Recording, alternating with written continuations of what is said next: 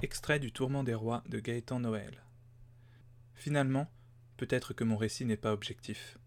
Peut-être qu'en le lisant, l'on me verra comme un héros bienveillant, opposé à un roi aussi méprisable que haïssable. Mais ce serait là une immense erreur. Ce n'est en aucun cas aussi simple. Le bien et le mal n'existent pas. Ce n'est là qu'un schéma simpliste et grotesque pour justifier ses propres croyances et diaboliser celles de l'adversaire.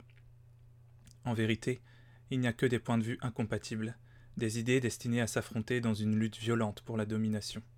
Chacun use des armes à sa disposition, et c'est celui qui se montre le plus déterminé, le plus puissant ou le plus rusé qui impose sa vision du monde. Et la situation l'illustrait parfaitement. Un roi et un prince, tous deux persuadés de détenir les vérités de l'univers. Deux puissances comparables, mais par concept monarchique inégales dans leur pouvoir et leurs possibilités. D'un côté, il y avait donc un roi aux décisions des plus discutables, mais qui avait l'audace et le pouvoir de les imposer. De l'autre, il n'y avait qu'un petit prince, naïf et indécis, incapable de se résigner à ce qui était immoral, mais nécessaire. Des milliers d'innocents allaient périr par ma faute. J'avais eu l'occasion de laisser mourir leur bourreau, et je ne l'avais pas saisi. Je m'étais plié à la prétendue vertu qu'il ne faut en aucun cas tuer son propre père, mais combien de pères illydriens venais-je de sacrifier pour cela? La vie d'un homme avait été sauvée, pour que dans sa survie il en décime des milliers.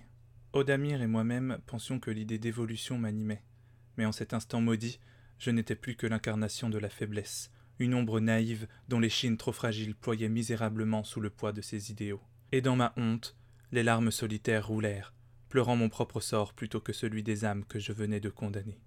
Du père ou du fils, lequel était le plus horrible?